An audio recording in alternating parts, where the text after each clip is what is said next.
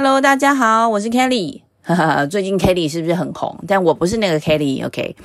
好，很久以前呢，我一个好朋友在学法文，我觉得好像蛮好玩的，然后我就跟着去学。但没想到没多久，我刚好就是因缘际会嘛，换公司到一家法商，就是一个科技公司工作。那我最近才知道，就我那个法商的同事呢，他去上海了，呃，然后再转到首尔去。我觉得还蛮惊讶，因为从台湾到上海，我觉得是一个蛮大的改变。然后在现在到首尔去，虽然我觉得就是疫情让就是比如说大家状况都没有那么好，像上海以前大家都觉得很棒，没有那么吸引人了。但是我觉得好像听说韩国的公司文化没有那么的容易让人可以很快的适应。但我觉得每一个人不一样啊，是我主观的听闻。反正我这个朋友就去。啊，韩国工作了，希望他在韩国发展顺利。那以前我们很久在讲亚洲四小龙的时候，我们都不会觉得韩国怎么样。可是现在啊，韩剧啊，K-pop 已经就是散播到全世界，然后到处都有好吃的那种韩国餐厅。我觉得这样的文化交流真的可以让大家很认识韩国。那当然也。增加了很多韩国的外汇收入。那前前后后我也看了不少韩国的影视作品，像我很喜欢早期那些经典嘛，比如说什么《太阳的后裔》啊，《拥抱太阳的月亮》啊，《继承者》呃，《继承者们》也是很红。那比较近期的就是大家现在哇很喜欢的孙艺珍，《爱的迫降》，然后《鬼怪夫妇的世界》很洒狗血，《寄生上流》，一九八二年生的金智英，《Penthouse》。那 Penhouse 有翻译是上流战争，又或者是顶楼。那还有海岸村恰恰恰，非常律师与鹦鹉，我们的蓝调时光，室内香，反正就是超级多。那喜欢韩剧，应该就每一个都看过吧？搞不好有的还看两次。所以最近知道这一部二零二二年收视率第一名的韩剧。财阀家的小儿子，我就想，嗯，看一看好了。那加上，因为这部剧是宋仲基、李新民、申炫彬主演的，这个剧大纲大家应该有一些概念，就是被诬陷私吞资金，然后就被财阀家杀害的这个主角，就是宋仲基演的尹炫优，他重生成为杀死自己的财阀家的小儿子，然后。他为了侵吞整个财阀的家族，他就会一直不断的学习成长，就最后是报仇。那剧里的财阀。这两个字其实是真的用韩国的财阀家族来做背景的参考，就是比如说他们十大，他就参考十大这样。像我们自己比较知道，就是像三星啊、现代啊、大宇啊、LG、SK 等等。那什么叫做财阀？一般来说就是讲有血缘的人担任一家公司的高阶职位，或者是经营企业集团，他同时间就是有很大的剧本的财团或者中大型的公司，就会被归类成财财阀。那如果这家族企业只是中小企业的话，就不会是这么讲。而且就是在这个财阀剧里面的角色，一般都非常的多，因为人很多嘛。就比如说会长，他的这种角色好像都没有在做事，就坐在那边有一个威严，然后每次讲完事情就说：“好，你去干嘛？”这样就请通过私人律师去联络，打电话给谁，请你去做什么事。虽然就实际上是很真实的，所以。我才会觉得说里面角色非常多，因为还有很多小喽啰。然后每一个财阀就会有非常多的律师或者是什么公司法务，就会一天到晚有司法的纠纷。但是我就很纳闷啊，会长们的存在是不是就是露个脸面而已？OK，这是一些概念跟印象。可是呢，财阀家的小儿子这个男主角宋仲基，我之前没有觉得他特别帅。但是我之前在看《太阳的后裔》，我觉得我非常喜欢他。然后现在看这个剧，大概有百分之五十以上是因为他，所以我来看的。好，如果你是第一次听我 Podcast 的朋友，这个频道是我自己对生活、健康、家庭主妇、熟女话题跟职场五十三的分享。如果是在 Podcast 另一端的你，也想一起交流或者是分享有趣好玩的话题，也可以留言给我。喜欢我 Podcast 的话，也希望你能在 Apple Podcast 给五星评价，我会很感谢你的。好啦，那我们就开始喽。我一开始看第一集的时候就这样，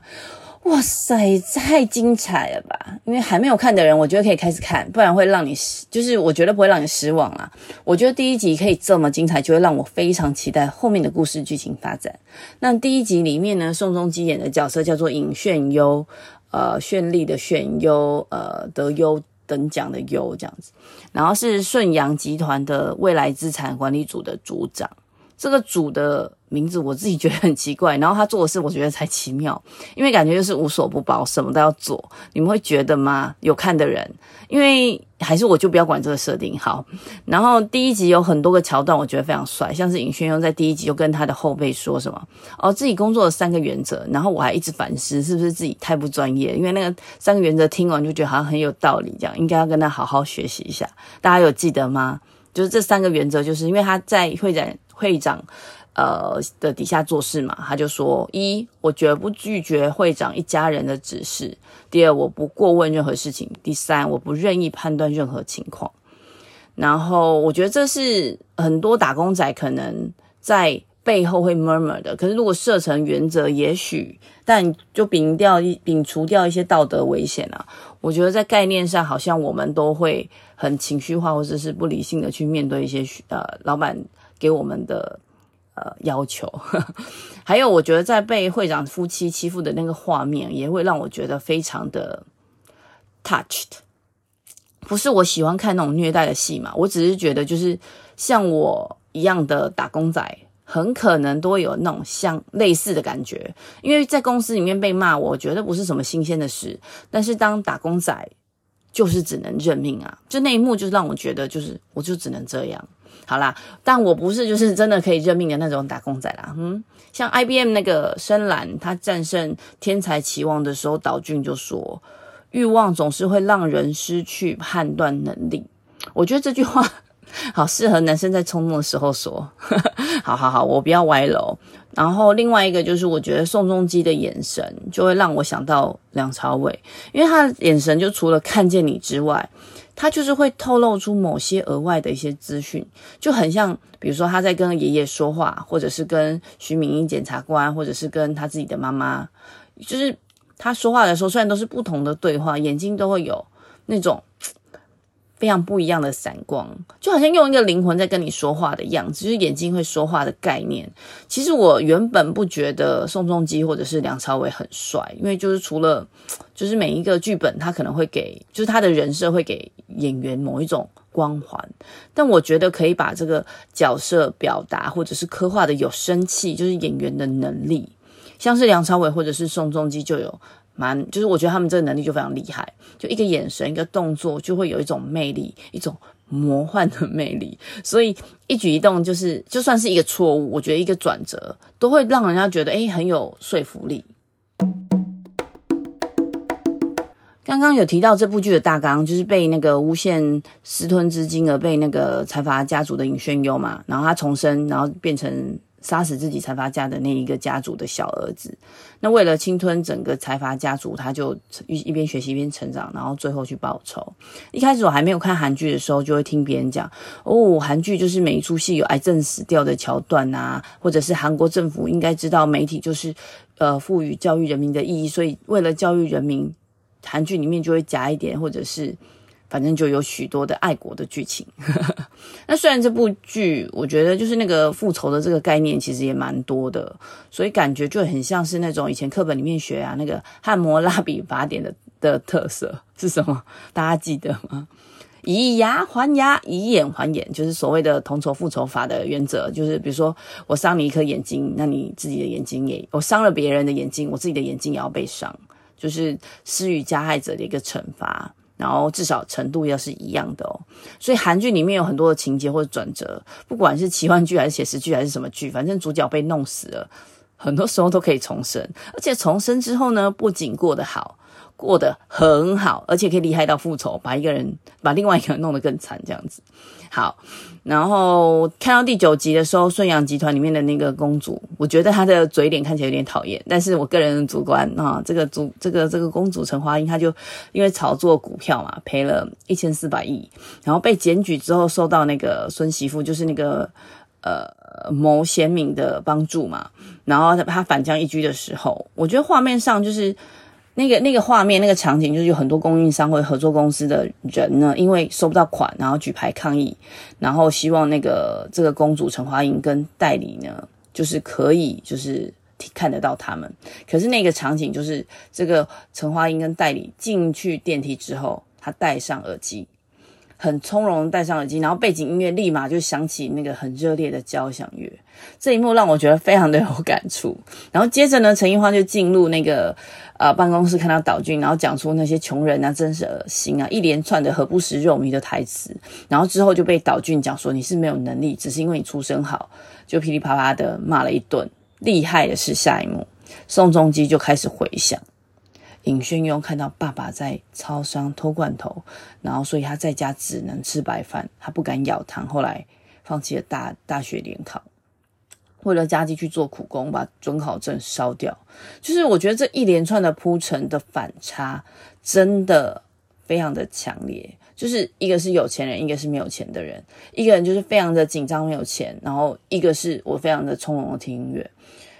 我觉得那个过程让我觉得，就是当然会脑袋有非常多的想法，所以我就哭了。我觉得这些场面应该非常能够打动，因为过去疫情持续了很久，然后但受到波及的一些中层下的人们，就像我这样子，我觉得因为这样子就会有很多共鸣，因为我们就是一直不断的被打压的概念嘛，然后又不太能够做什么，所以呢，这些铺陈呢就可以让更多的观众产生共鸣，然后共感。接下来呢，就是我觉得在那个会长陈仰哲，他在第十集就跟岛君自己自嘲，但我觉得这些自嘲都是有很多的含义的。好，anyway，他那场景就是他会长做了断层扫描之后，就发现自己多了三个心眼，我觉得这蛮有趣的。一个是赚钱的野心嘛，一个是从不轻易相信人的疑心，第三个就是可以背叛任何人的变心。所以我觉得这三个心眼还蛮有趣的，然后当然后面又有就是重复再去讲这件事情，然后最后那个大笑，我觉得就是一直在嘲笑岛俊的那个笑呢，除了笑他之外，更是就是教育他，更是反讽自己，更是去加强他觉得他对这三个心眼的呃呃认知。我觉得这是一种很多层的一个铺呃的的的那个设置，所以我觉得还蛮厉害的。那整部剧的画面啊、灯光、音乐，我都觉得非常的细致。因为刚刚讲到交响乐，或者是像陈樱花在董事会被质疑啊、挪用公款的那个场景，那个主观镜头里面的陈岛俊，他的画面很亮，就会让人家觉得哇是。阳光啊，正义的一面这样，但是呢，反观陈樱花，它是就黑暗、印堂发黑那样的呈现，我觉得很妙，因为这通常在剧里面或者是普通的剧，我们不太会观察到的。然后还有就是当呃陈徐敏英在跟陈岛俊忏悔，也是灰暗的哦，就大家会是在一个很低迷的一个状态，感觉就是。这些主角在面对人性的黑暗面很无力，但是他仍然需要面对。所以我觉得这是 就是这样看下来，很多的不同小行业的各个小螺丝们，应该就能够在这个剧里面找到某一个程度的定位，然后就能感同身受。剧中呢有讲到财阀救国之类的，然后我就稍稍研究一下韩国的经济。目前韩国的人均 GDP 大概是三万三千五百九十块美金，那台湾是三千呃三万五千五百一十美金。那有用这个剧给的历史背景啊，就是千禧年啦、金融危机啊，接着九一，然后接着就是呃很多不同的大大小小的事件，我觉得还蛮。有趣的，因为那一段时间，我觉得真的发生非常多事情。那人均 GDP 在二零零九年的时候，它大概就是一万九千一百四十四。台湾那时候是比较后面的，就是一万六千九百六十美金。但我知道今年大家很多媒体都在讲台湾的人均 GDP 啊，超越了韩国和日本，我就不延伸了。但是就一九九七年后的韩国经济结构，他们很快速的去改革。跟改变，然后剧里面一直提到什么 IMF 的体制啊，然后还有就是金大中政府对于就是企业金融的或者是公共事业劳动用工，就是不同的领域做了一些改革。然后到了一九九九年，韩国经济就哦，在因为有金融风暴嘛，然后就呃缩水了。那接着它却很快的迅速成长，然后就成为了金融风暴冲击后的国家里面，在东亚它最早恢复。那为了应对就是二十一世纪的潮流嘛，那韩国就在这个金融危机之后呢，就重新去设定国家战略，然后就把发展高科技呢提升成他们非常重要的一个项目。然后在二零零三年的时候，就开始有那个所谓的二次科技立国的战略。那尽管就是亚洲金融风暴之后呢，呃，韩国就做了财阀的改革嘛。那主要的措施就比如，比如说什么财呃产业互换啦，然后合并调整产业的结构啦，提高企业经营的透明度。还有很多啦，那我觉得在这个过程中，就是他们希望可以去治理财阀，因为我们可以看得到不正当的财富累积或者是遗产等等，都会让呃韩国的一些经济受到一些影响。那目前财阀在韩国还是就做这么多咯，还是非常非常的重要。像一个大致上的一个数据，就是他们改革完，在十大财团在二零一二年的资产，在那个时候占了他们全年。的 GDP 的八十五 percent，所以我觉得为什么在剧里面讲财阀可以这么的厉害，然后政商勾结啊什么的，可以这么的肆无忌惮，就是这没办法，因为韩国经济就是靠他们。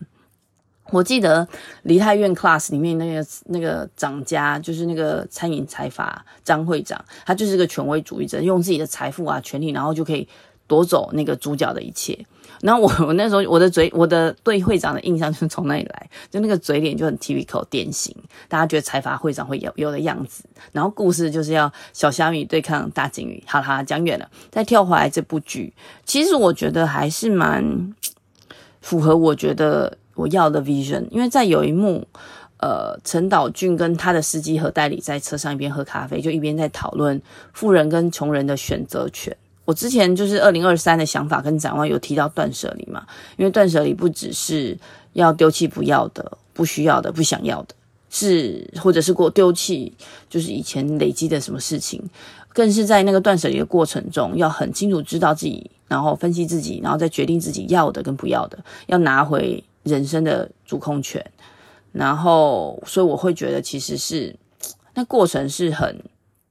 很、很清楚的。但我们在当下都不会真的知道，我们常常都会遇到挫折啊、困难，然后就会说 “Why me？为什么我要遭遇这些呢？”之类的。所以我觉得，不管在顺境或者是逆境，其实我们都有选择。但在那个幕的里面，我觉得好像是让何代理来讲出大家的心声，说：“其实我的选择就是这样。”我被限制了选择，所以有些物质有限制。我觉得在思考的就是心灵上，其实我们可以是没有界限的选择，然后也因为这个选择，我们才会觉得就有点悬。我觉得在思考那个心灵跟实体世界的那些选择，应该要做什么样的界定啊？Anyway，但我觉得我知道听起来很很复杂，但我觉得回归起来就是一个善的概念。为什么我说是善呢？因为与其我们说这些韩剧或者是其他戏剧在讲复仇 （revenge），但其实另一个角度就是，他们都是在追求就是某一个族群认为的善。像是剧中把人群分成富人跟穷人的状况下，富人认为穷人没有耐心，所以一直保持穷的状态；而穷人的角度就是财阀的自私自利跨越他们认定的道德典范。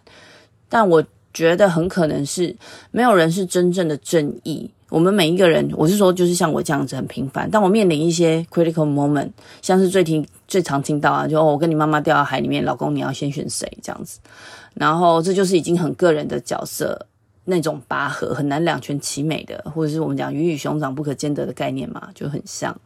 但我知道这听起来非常的狗屁，因为我从前就是从工作经验中学习到要不断的追求效率啊，重视结果。但是我发现我自己在这样的过程中蒙蔽了自己的内心，还有声音，我忘了自己重视的家人啊、朋友啊、自我，然后最后还让自己受伤，那我都知道。我觉得每一个人在每一个当下都有当下的优优先顺序，也会有不同的考量。现在的这一秒跟下一秒已经不一样了，这世界就是依旧在转动嘛，有很多事情在发生，我们。永远都没有办法万无一失的保证自己的每分每秒都绝对正义、绝对善，但是可以做的是，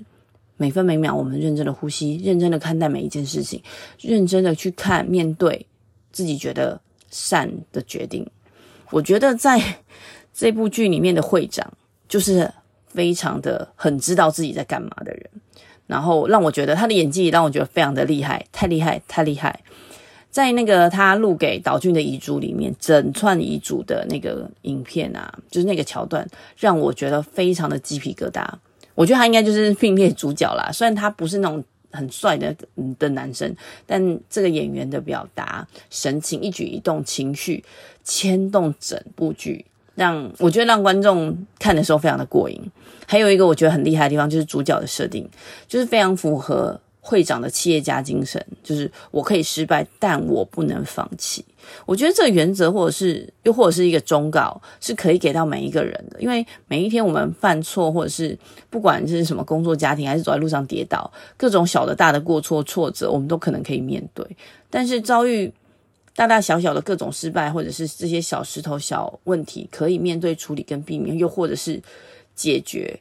如果我们在面对大的问题，我们还可以秉持相同的态度，那我觉得应该也可以找到出路吧。我自己对自己的过去曾经就是觉得很气馁，